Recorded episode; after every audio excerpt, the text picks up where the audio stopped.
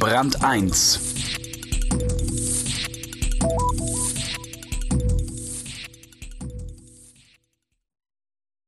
An dem Tag, als Lehman Brothers pleite gingen, wurden beim Auktionshaus Sotheby's Rekordsummen beim Verkauf von Kunst erzielt. Dieser Boom ist inzwischen vorbei. Aber anscheinend nicht, weil kein Geld mehr da wäre. Vielmehr wird die Kunst rar. Wer Wertvolles hat, will's behalten. Über Luxus in der Krise hat sich Dirk Böttcher tiefen Einblick verschafft. Zwei Millionen in zwei Minuten. Es passiert heute Abend. Es wird sich so abspielen, wie es seit mehr als zwei Jahrhunderten Tradition ist. Ein Saal, ein Pult, ein Bild und der kleine Hammer. Zwischen 19.20 Uhr und 19.30 Uhr schlägt er zu.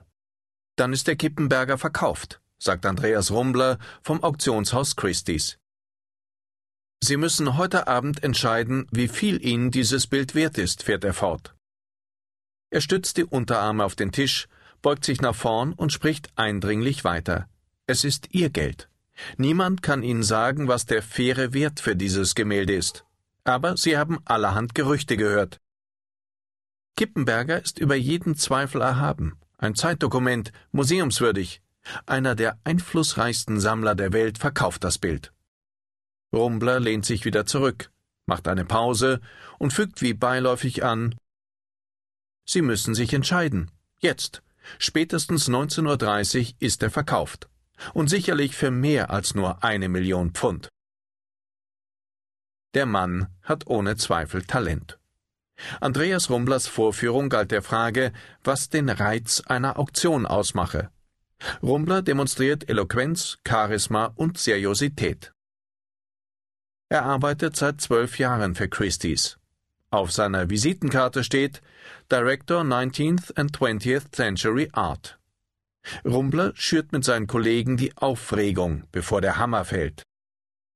Sein Arbeitgeber lebt von dieser immer wieder neu arrangierten Eskalation. In drei Stunden wird oben im Saal das Bild Paris Bar von Martin Kippenberger verkauft. Schätzpreis 800.000 bis 1.200.000 Pfund. Doch es geht hier um mehr als das reine Verkaufen.